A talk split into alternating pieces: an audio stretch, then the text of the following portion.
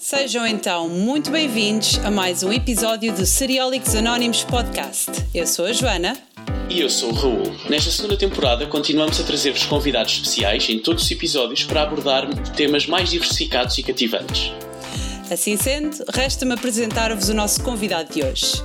Para falar sobre o tema da influência social e política das séries, introduzimos à nossa conversa o Sr. Secretário de Estado do Cinema, Audiovisual e Média, Nuno Artur Silva. Seja muito, muito bem-vindo ao nosso podcast e a esta nossa discussão. Olá, obrigado. Antes de iniciarmos no, no tema, Sabemos que, para além da posição atual que exerce, corrija-me se estiver errada, desde o ano passado, uhum. tem toda uma carreira pré-exercício da função governamental. Posso-lhe pedir que nos contextualize e a quem nos está a ouvir um pouco sobre o seu percurso profissional e, e sobre como é que começou esta envolvência no, no mundo do cinema e no mundo televisivo? Sim, de uma maneira muito resumida, ah, eu comecei por querer escrever argumentos e por querer ser argumentista, o que em Portugal, na altura em que eu comecei, anos 80, era um pouco como querer ser astronauta, ou seja, não havia exatamente ah, condições, porque não havia uma indústria nem de cinema nem audiovisual, não havia uma tradição de escrita para imagens. O cinema era predominantemente um cinema de autor, em que o realizador muitas vezes ele próprio escrevia os seus guiões, ou em que muitas vezes o preponderante nem era, digamos, o guião. E por outro lado, na televisão eh, dominava sobretudo o lado do entretenimento mais ligeiro. E portanto não havia uma tradição de escrita de ficção. Uh, e a profissão de argumentista era uma coisa que normalmente eram pessoas que trabalhavam fazendo outras coisas. Uh, era sempre a segunda ou a terceira atividade. Mas encontrei, encontrei uma forma de começar a trabalhar um, fundando uma empresa chamada Produções Fictícias e começando por escrever um, na área do humor.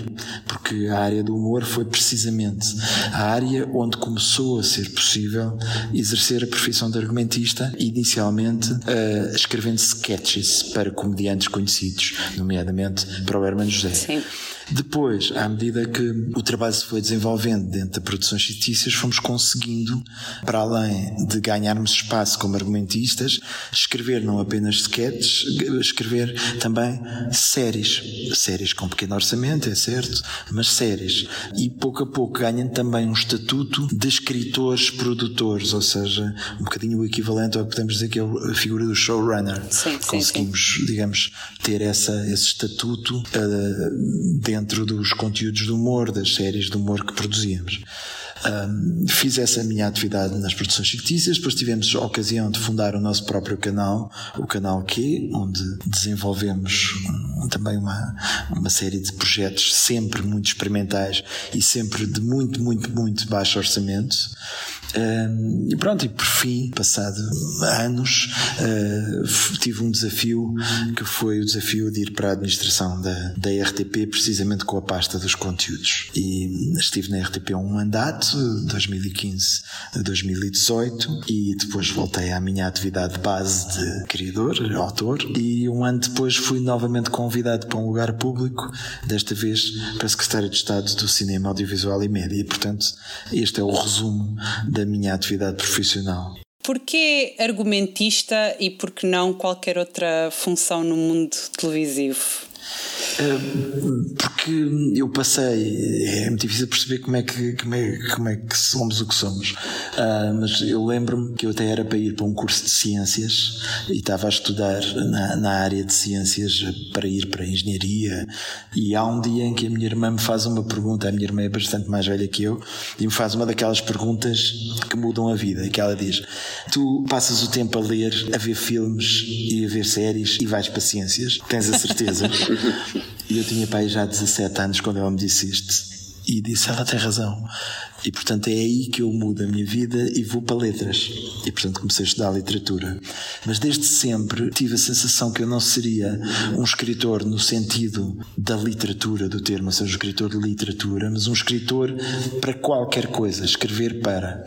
E desde sempre senti que uh, gostaria de escrever para trabalhar com outras pessoas, escrever para uma obra coletiva. E sempre me agradou esta ideia de contar histórias com imagens. E portanto, daí passar para o argumentista. Sim. Uma das coisas que referiu é aqui o, o papel da televisão, até neste mesmo impacto na sua carreira, na sua decisão. E aliás, a televisão no geral e a, e a ampla distribuição, pelo menos que tem hoje em dia, e desde o tempo em que era só RTP até à panóplia de opções que temos hoje em dia, uh, tem um papel bastante importante na própria literacia e educação da, da população, tanto na aquisição de informação por causa de programas informativos, como também uh, pelo aquilo que vem da ficção e na cultura, até por exemplo o facto de hoje muita gente saber falar inglês porque assiste a muitas séries e filmes com a língua inglesa. De que modo é que, na sua opinião, a ficção televisiva consegue influenciar a concepção e, a e as visões sociais e políticas do espectador? Tem um papel fundamental porque desde sempre nós, nós vivemos de acordo com as mitologias em que acreditamos. Vivemos de acordo com as ficções onde nos inscrevemos. Da mesma maneira que vivemos num território físico, a natureza, a cidade, a, a nossa rua, o nosso bairro, da mesma maneira que vivemos nesse território físico, nós vivemos num território imaginário que é o território da mitologia, que tem a ver com aquilo que acreditamos, com os mitos, com as histórias que nos emocionam e nos inspiram. E portanto, desde sempre foi assim. A mitologia grega, a Grécia, é hoje mais do que um território físico, eh, a memória de um território mitológico. A grande força da América é a sua mitologia, mais do que a força das armas ou, ou do que os negócios que a América faça pelo mundo. O grande negócio e a grande força da América é a mitologia americana. E a mitologia americana é propagada, sobretudo, é difundida numa primeira fase no século XX pelo cinema, é? mais do que tudo, e depois também pela televisão. E, portanto, a maneira como nós nos reconhecemos dentro das ficções define a nossa vida. Hoje em dia, se em tempos foi na literatura que nós contactávamos as ficções, é? Assim, o período romântico, sobretudo o período em que o romance nasce e se instala como o grande criador de ficções, é na literatura que nós criamos as ficções onde, onde as comunidades se revêem. Como eu disse, depois temos uh, os tempos da rádio também, finalmente o cinema, a televisão e hoje em dia de facto eh, há uma multiplicação, multiplicidade de, de, suportes para contar histórias, mas mais do que tudo o audiovisual ganha uma força enorme, sendo que hoje em dia o audiovisual tem uma expressão muito significativa não só no cinema, mais ainda na televisão e cada vez mais nos jogos.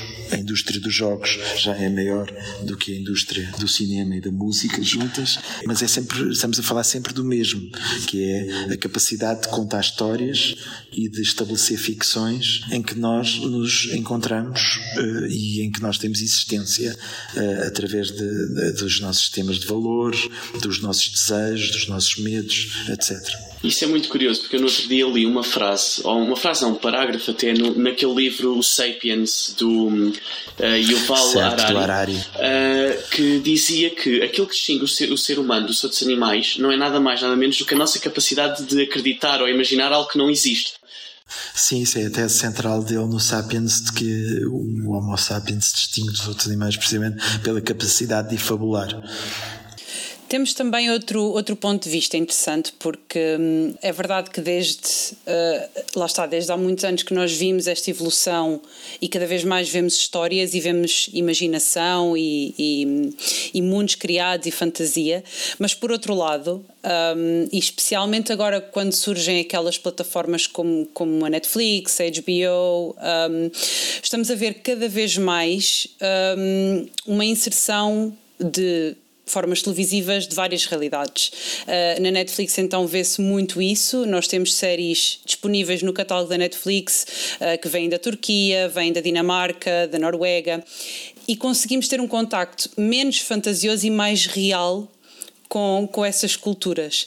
De que forma, e esta é um bocado a pergunta onde eu quero chegar, de que forma é que acha que, que o crescimento destas plataformas e esta aposta na, nas, nas plataformas de streaming possa ajudar a desconstruir realidades ao invés de estarmos a olhar somente para o ponto de vista fantasioso, mas possa ajudar a desconstruir estereótipos, a tornarmos ou a sermos um bocadinho mais cidadãos globais, a tentarmos compreender outras culturas que, que não a nossa, dos vários níveis, político, social, cultural, etc. É, bom, é uma pergunta complexa e difícil. Eu sei. Mas, é verdade que o meio é a mensagem e que uh, as histórias que contamos têm muito a ver também com o meio em que elas estão. E nós passamos, falando do mundo do cinema, em que as pessoas se deslocavam para uma sala escura para terem uma experiência comunitária, passamos depois para o mundo da televisão, em que grandes canais agregadores, generalistas, uh, investem em histórias que são vistas por muita gente ao mesmo tempo, mas cada um na sua casa, e agora estamos num caminho de, uh, digamos, muitos canais em que muitas vezes se estabelecem comunidades, que é um modelo que tem mais a ver com o modelo da net, que é um, um, muitas vezes cada um na sua bolha, cada um no seu sítio, e portanto, em vez de termos uh, o, o, canal onde toda a gente muito diferente está a ver, temos o canal da ficção científica, o canal da comédia.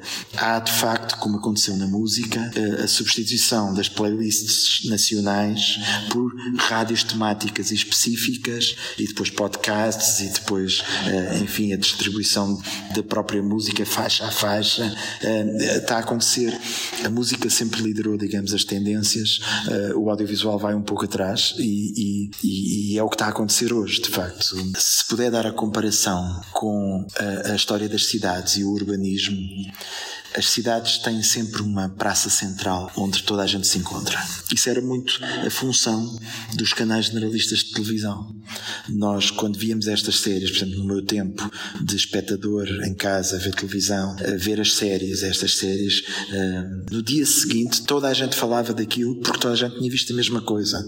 E, portanto, eh, nós íamos para o nosso trabalho ou para a nossa escola e dizíamos, viste aquilo ontem? E não era preciso dizer mais nada porque sabíamos que estávamos a falar do Herman ou do, do tal canal, ou sabíamos que estávamos. Uh, hoje em dia, se eu disser viste aquilo ontem, ninguém sabe porque é que eu estou a falar. Qual aquilo é que... aonde? A não ser que estivéssemos a falar de Game of Thrones, Guerra dos Tronos em português, que terá sido a única série recente a conseguir criar esse efeito. Sim, foi talvez a última, mas mesmo assim. Uh, Diferente, diria, claro. Tirando os grandes jogos de futebol ou uh, os grandes eventos reais, é muito difícil hoje termos um, um conteúdo de transversal. Depois, as coisas vão se especializando e, por exemplo, uma das coisas que a, a plataformas como a Netflix trouxe de facto é o, a possibilidade de ver tudo de uma vez. A grande novidade que a Netflix traz é a possibilidade, como na literatura, de poder ler o livro todo numa noite e, e mais do que isso, os capítulos dos livros, isto é, os episódios, poderem ter tempos diferentes um podia ter 20 minutos, o outro podia ter 50, e isso de facto é uma novidade. Depois há outra novidade que de facto estava a referir há pouco, que é a ideia de o domínio da língua inglesa e o domínio uh, da narrativa americana ou anglo-americana começar a ter, uh, a, ter, digamos, uma maior diversidade quando, por exemplo, aparecem séries espanholas, aparecem séries nórdicas, aparecem séries faladas na língua original, não dobradas, e isso é um contributo enorme para a diversidade, traz a enorme vantagem de podermos ter acesso a outras formas de expressão e poderá trazer a desvantagem de estarmos mais desligados uns dos outros, porque podemos não andar a ver as mesmas coisas. Mas as vantagens são uh, muito maiores do que as desvantagens há sempre prós e contras para todas as novas uh, realidades, não é? Portanto... Sim, eu lembro-me, por exemplo, eu lembro-me quando estive na RTP que falava com a diretora da RTP2 e uma das coisas que fizemos foi, em vez de ter a RTP2 a pôr séries americanas que nós encontramos no cabo, a aposta que fizemos foi vamos à procura das melhores séries dos países europeus porque essas não estão no cabo.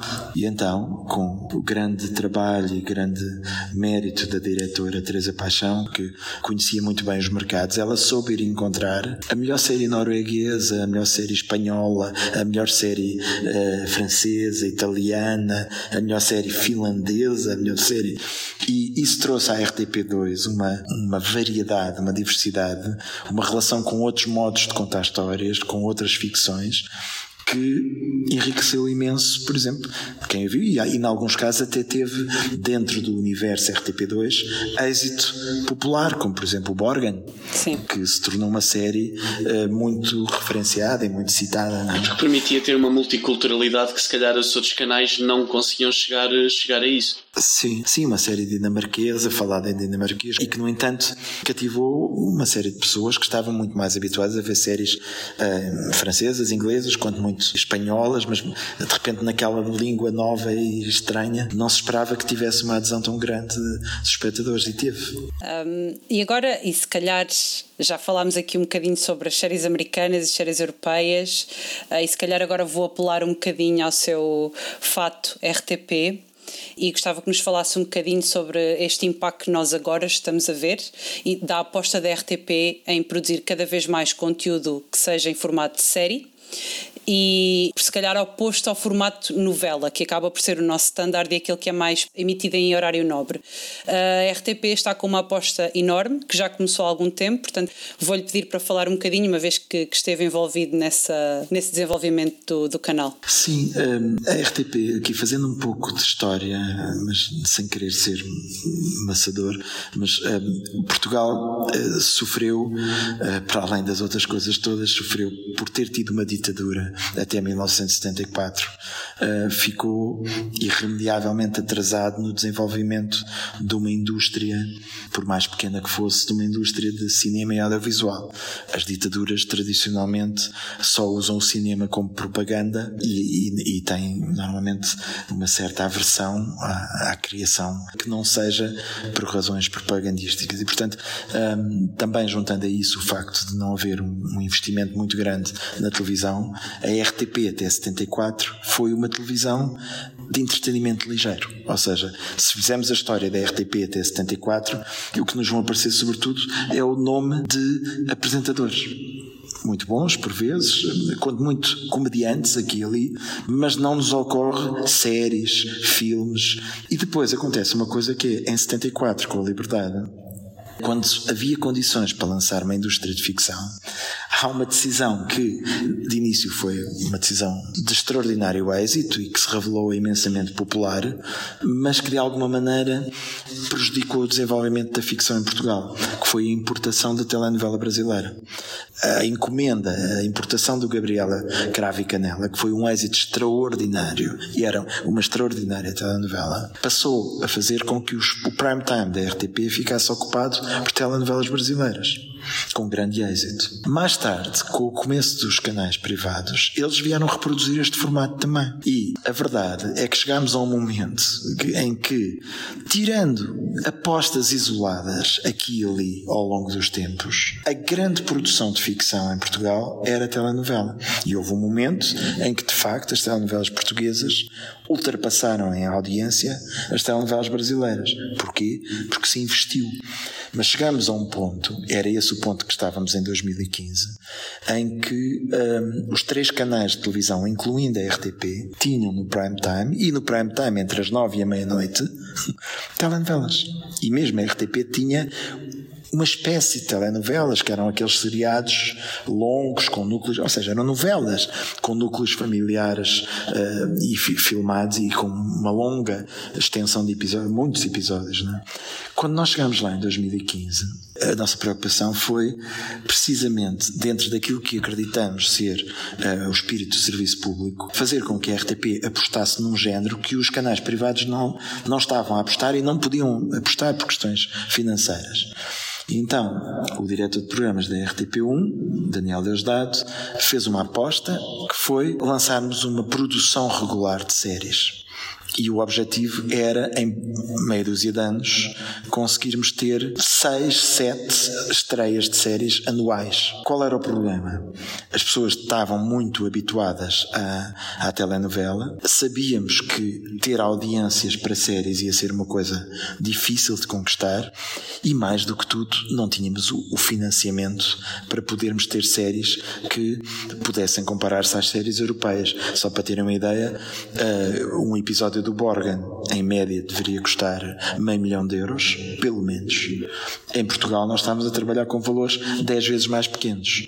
E, portanto, esse era um desafio muito difícil e para os produtores só, só, só um detalhe para acrescentar que eu estava a dizer é que o público que gostava de séries em 2015 e que procurava séries e não gostava de telenovelas já as tinha encontrado nas séries internacionais. Portanto, poderia claro. ser difícil agarrá-los para a ficção nacional de, de volta. E fomos muito criticados por isso, porque exatamente era muito difícil o caminho do meio, que é uh, quem gostava de novela preferia sempre as telenovelas da concorrência dos privados. Quem gostava de séries, entre estar a ver uma série portuguesa ou poder estar a ver séries nos canais disponíveis em Portugal, séries de alta produção, muitas vezes séries americanas com milhões de euros por episódio.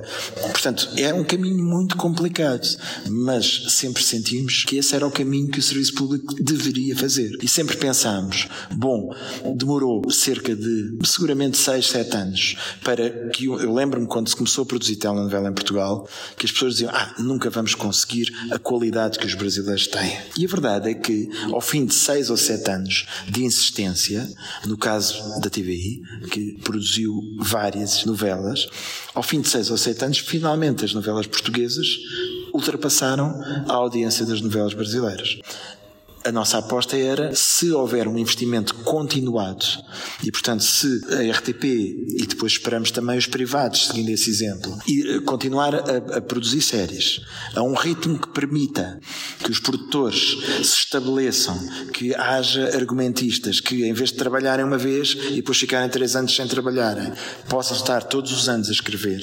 Portanto, criamos uma nova geração de realizadores, de argumentistas, de produtores especializados em séries. Portanto, era essa a aposta. E porquê as séries? Bom, porque achamos que as séries não são só o género mais popular, mas também o mais prestigiado em todo o mundo neste momento e, sobretudo, as séries complementadas com os filmes e complementadas com os documentários e também com as telenovelas criam realmente as bases para uma indústria.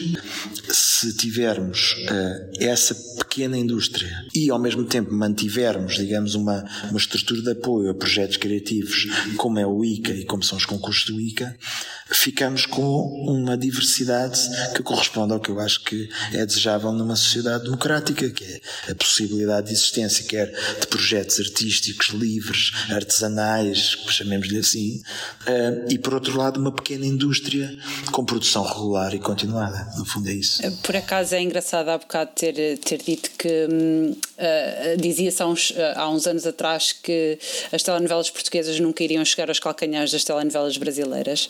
É engraçado que durante muito tempo, e acredito que tenha sido esta a realidade, teve-se e tem-se ainda um bocadinho o mesmo pensamento relativamente às séries americanas, mas acabámos de ter duas séries a estrear, a, a Espia e o Atentado, de facto são produções muito bem conseguidas e e, são Sim, produções. Eu acho que eh, já começa a haver alguns resultados. Eu lembro quando nós começámos em 2015. E atenção, a justiça seja feita. A RTP já havia produção de séries. A RTP não começou a produzir séries em 2015. O que, o que não havia era, quer dizer, havia era duas séries por ano. Eh, era assim, muito de vez em quando. Portanto, não havia essa, digamos, essa call for action, digamos assim, essa chamada a dizer isto é, este, é este a prioridade estratégica. E isso nós definimos em 2015 e com a coragem que foi preciso ter o diretor de programas aí nunca será suficientemente reconhecido. Daniel Deusdado acho que teve um papel extremamente corajoso porque era muito difícil contra os números que as telenovelas faziam e contra a oferta do, do cabo fazer séries e apesar de tudo começou-se, eu lembro-me a primeira, a primeira série era uma adaptação, era Terapia, era uma série de pequeno orçamento, correu muito bem e depois fizeram-se algumas coisas interessantes, quer dizer, lembro-me várias, não quero destacar nenhuma especial, mas houve muitos géneros, séries históricas como Três Mulheres ou como Madre Paula, um, série, ou como Vidag Palace, por exemplo, uh, séries de comédia como Os Boys ou como Sara, uh, séries. Uh, houve, houve várias tentativas de vários géneros e eu acho que isso criou o princípio do movimento que felizmente quero acreditar, não vai parar agora. Ah, até, até porque agora vamos ter a, a Glória, não é? Que vai ser uma série que é metade produzida pela a RTP Glória, e metade produzida sim. pela Netflix, penso que não me enganei. uh, que é uma Sim. parceria entre ambas.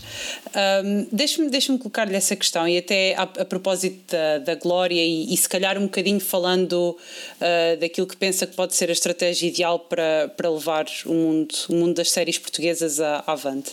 Uh, nós vimos muito isto com o exemplo do, da série La Casa de Papel em Espanha. A série, para contextualizar um bocadinho, era uma série Antena 3 que foi adotada para o catálogo Netflix, tinha sido cancelada em Espanha e de repente teve um sucesso enorme na Netflix e passou a ser uma produção Netflix. Acha que este pode ser um impacto positivo para nós, como portugueses, e para as nossas séries terem mais o cunho destas plataformas grandes e, portanto, se calhar mais acesso a, a budgets uh, internacionais? Se é, se é um bom exemplo. Se, é um, se, se, pode ser uma opção daqui para, para a frente para as nossas produções ou, ou, para o nosso tipo de conteúdo, da mesma forma que aconteceu com, com a Espanha? A, a, a Espanha já tinha, eh, antes da Netflix chegar e da HBO, já tinha uma produção regular de séries, inclusivamente em géneros específicos. É claro que Espanha é um país com uma escala diferente, é maior, mas lá está, usando outra vez o exemplo da Dinamarca, a escala não explica tudo. Os dinamarqueses têm 5 milhões de habitantes e uma língua que só é falada por eles, e, portanto, isso também não, não, não é tudo explicado pela escala. Acho que não nos podemos comparar com França, com Espanha é difícil, mas podemos comparar com países mais pequenos. Agora, de facto, eu acho que ainda estamos a iniciar um caminho e ainda há muito caminho a fazer. E o, o que me parece é haver cada vez mais a possibilidade, e eu acho que o segredo está de facto na escrita, a, a possibilidade de, a partir de produções inteligentes e, e, digamos assim, vai ser muito difícil nós conseguimos fazer super produções. Uh, mas eu diria que o segredo para o desenvolvimento de ficção portuguesa sob a forma de séries deve estar na escrita e na coprodução. Eu acho que o dinheiro que nós não temos, temos que ir buscar a okay, outros países a quem o tenha, a, outra, a esquemas de coprodução. Pode ser como a Netflix fez com a RTP, há de entrar a HBO, há de entrar a, a Amazon, outros poderão entrar, uh, e depois temos o ICA, e depois temos uh, outras formas de, de, de financiamento. Quanto mais diversificadas forem as formas de financiamento e quanto mais diferentes forem os centros de decisão, acho que temos a ganhar com isso. Se o argumentista, produtor ou realizador realizador português, para além do sistema que tem hoje, que hoje basicamente quem quer filmar ou gravar séries em Portugal vai bater à porta da RTP é muito pouco. Sim. Ou seja, como opção é, é muito pouco. Uma.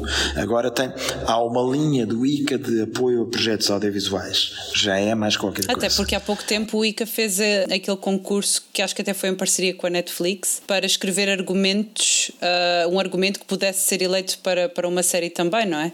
Exato, foi uma, uma iniciativa da Netflix que, que o ICA deu apoio uh, logístico e foi, digamos, a primeira princípio da relação da Netflix com Portugal.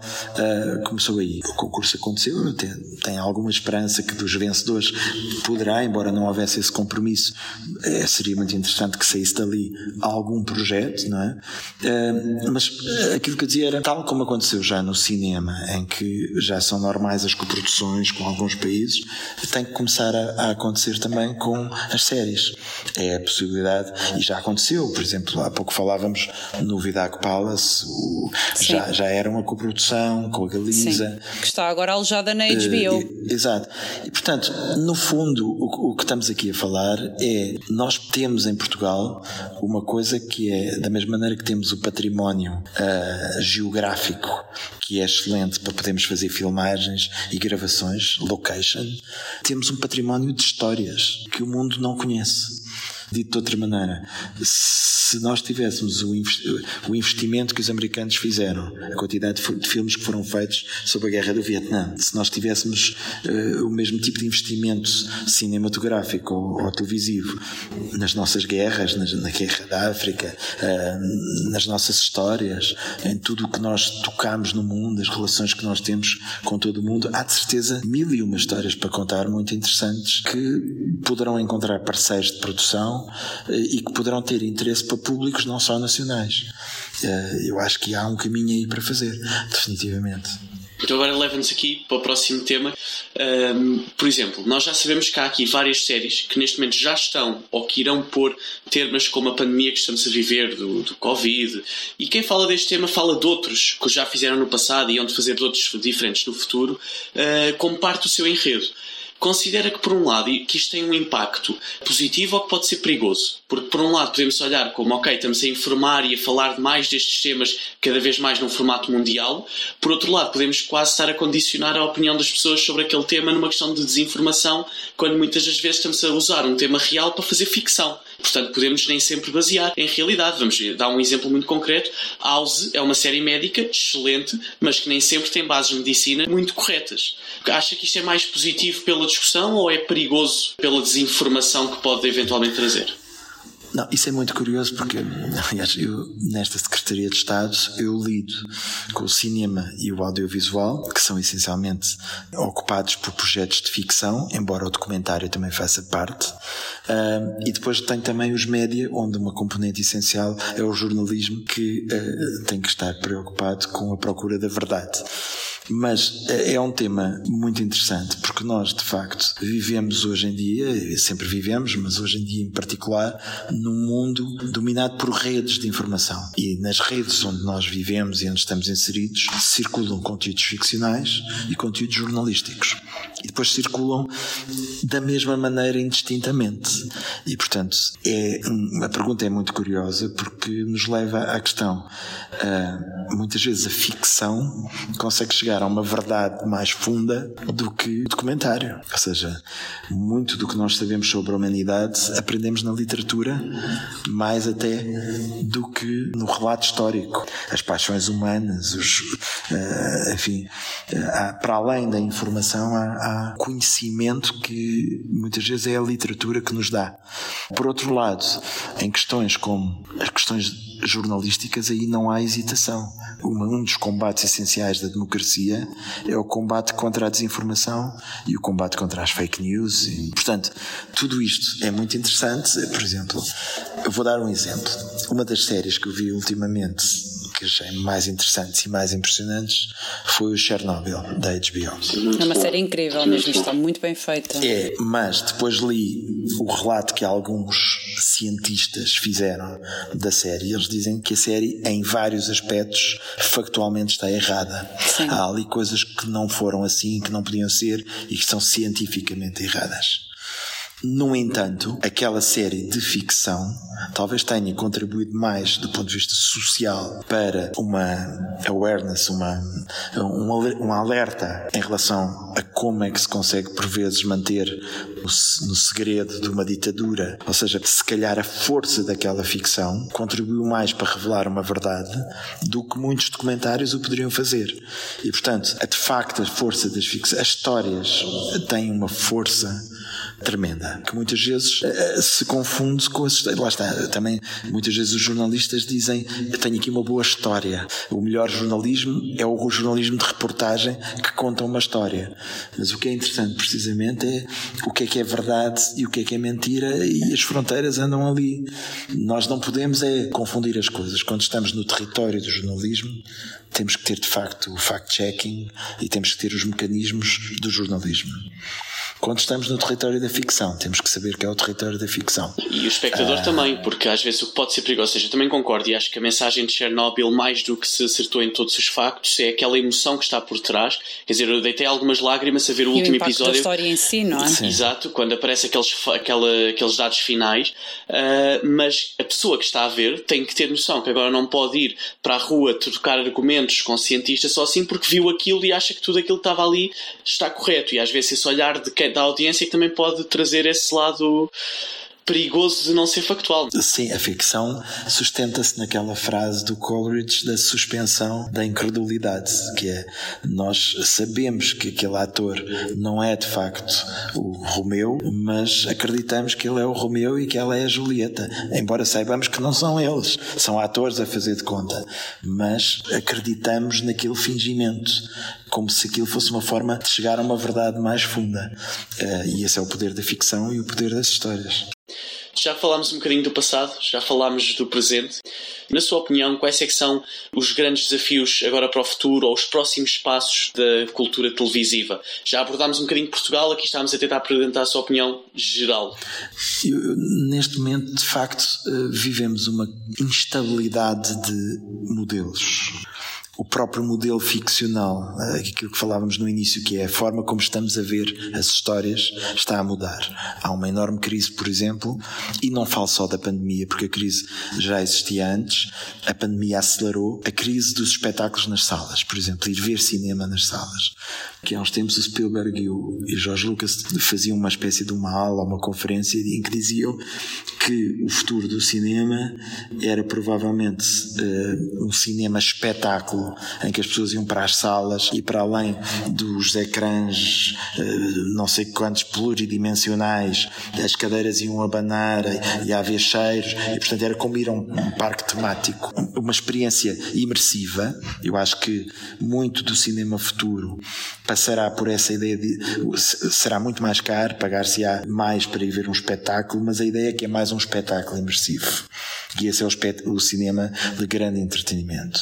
Depois há um outro visionamento que, é, que será a recuperação, e eu acho que haverá uma, um recrudescimento dos festivais de cinema, do cinema de culto, da ideia de ir a salas e estar com pessoas a ver filmes e discutir os filmes e falar com os atores, e portanto há esse circuito também. Mas a esmagadora maioria do visionamento vai ser feito nos ecrãs que cada um escolhe, em casa, em movimento, no trabalho. Portanto, acho que vai haver uma, uma migração digamos, aqueles primeiros exemplos que eu dei vão ser minoritários. A esmagadora maioria das pessoas vai ver histórias nos ecrãs que quiser e como quiser. Portanto, isso vai haver também uma multiplicação de formatos. Acho que se vai diluir a definição de filme com cinema e, portanto, vamos consumir histórias em formatos muito variados. Vai haver uma explosão de formatos. Um, os modelos de negócio também. E, portanto, julgo que qual é o risco que isto traz? É o risco que a, que a internet traz que é de podermos estar todos a viver em comunidades que não comunicam umas com as outras. E, portanto, aquilo que eu falava há pouco das praças centrais das cidades onde toda a gente se junta, que durante muito tempo foi o papel, por exemplo, dos canais generalistas, do todos estávamos a ver a mesma coisa, todos comungávamos das mesmas coisas. Uh, agora vai passar a haver grupos de pessoas que não se tocam, não se conhecem e que estão cada um na sua cena e no seu mundo. Pode haver esse risco? Sim. Portanto, eu diria que juntamente com a multiplicação de ecrãs, de canais, de plataformas, nós vamos ter um futuro em que a nossa ligação, provavelmente continuaremos a chamar de televisão, aliás, um, no último, acho que foi no penúltimo Web Summit, havia um tipo que propunha que a designação, a abreviatura television uh, passasse a ser Total Video. Portanto, uh, a, a ideia de que temos as mil e uma opções de visionamento. O que é que isso vai obrigar? A uma rede que comunique as várias coisas, ou seja, através das redes sociais, as existentes ou as futuras, haver uma espécie de ligação entre os vários géneros e as pessoas estarem ao, serem ao mesmo tempo elementos de várias comunidades diferentes. Tal como hoje nós somos, se calhar, ao mesmo tempo lisboetas, portugueses, europeus, cidadãos do mundo, temos os nossos grupos todos. Somos do, do Benfica ou do Sporting, mas também somos assinantes da, da Netflix ou, do, ou da Filmine, ou gostamos dos temas da natureza, ou gostamos, e tudo isto são camadas sobrepostas, e portanto vai ser interessante ver como é que tudo isto vai circular. O grande desafio vai ser exatamente não tanto o de ter condições para gravar e filmar, porque eu acho que, tal como aconteceu com a indústria musical, vai ser cada vez mais fácil filmar e editar. Não tão fácil como a música, porque envolve, apesar de tudo, atores, ou pode envolver, mas já está a acontecer, ser muito mais fácil gravar, filmar, editar, difundir. O que é que se torna cada vez mais difícil?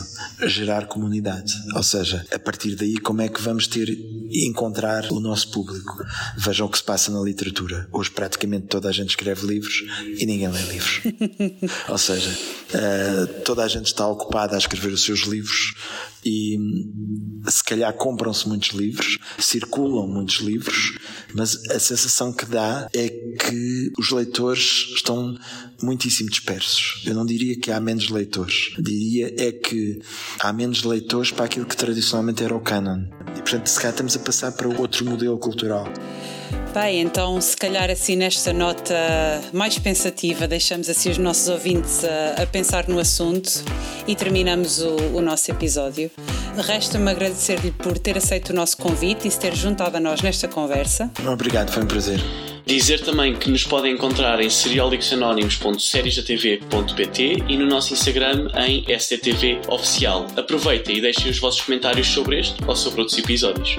O Seriólicos Anónimos Podcast é um projeto de séries da TV. Conta também com o apoio da Cerveja Vadia, que nos fornece a artesanal Cidra Vadia. Vocês também podem ajudar-nos a fazer crescer o nosso projeto através do website patreon.com barra. E podem seguir-nos no Spotify, no Apple Podcasts ou em qualquer outra plataforma disponível para estarem sempre a par dos novos episódios quinzenais. E lembrem-se, o que a realidade não vos traz, trazem-vos as séries.